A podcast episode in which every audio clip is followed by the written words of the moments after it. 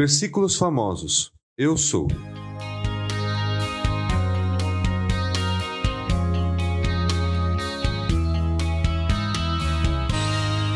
Respondeu Jesus: Eu sou o caminho, a verdade e a vida. Ninguém vem ao Pai a não ser por mim. João 14,6.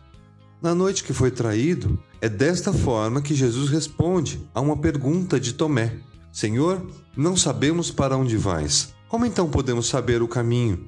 João 14,5.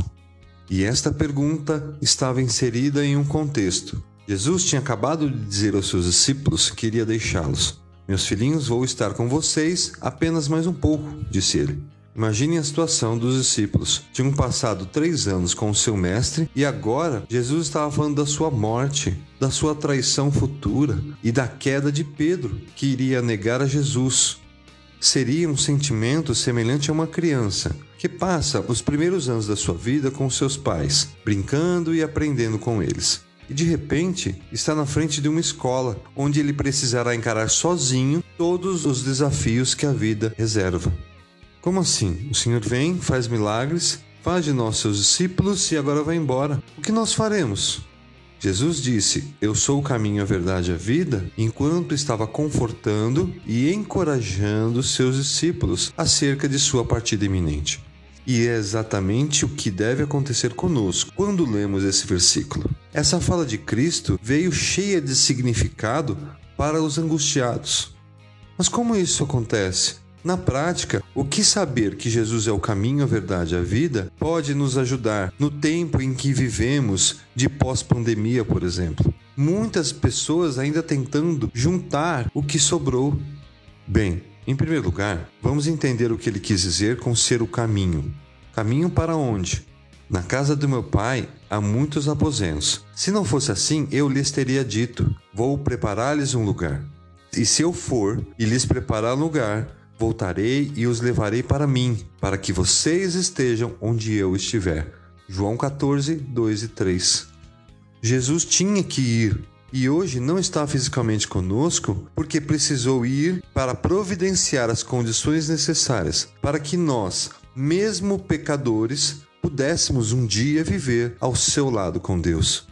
Nós, assim como Pedro, que um pouco antes havia testemunhado que Jesus tinha as palavras de vida eterna, diante da iminente, ou melhor, aparente ausência do Mestre Jesus, se perguntou: e agora?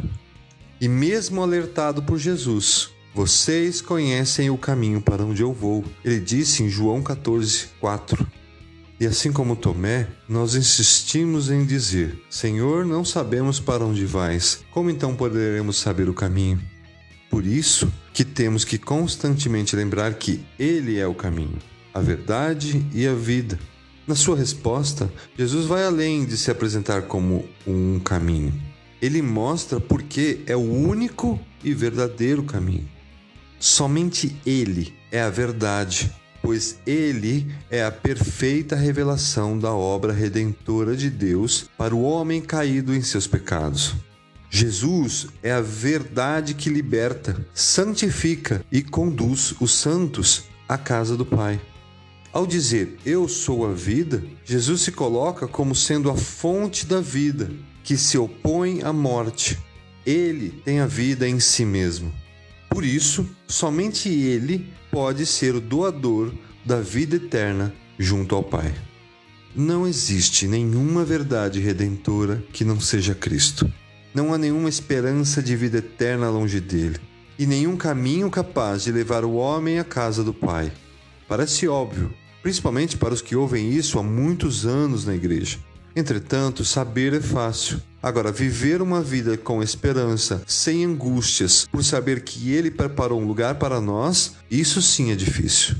Que nunca nos falte a lembrança de quem é Jesus. Que somente nele podemos alcançar a vida eterna com Deus.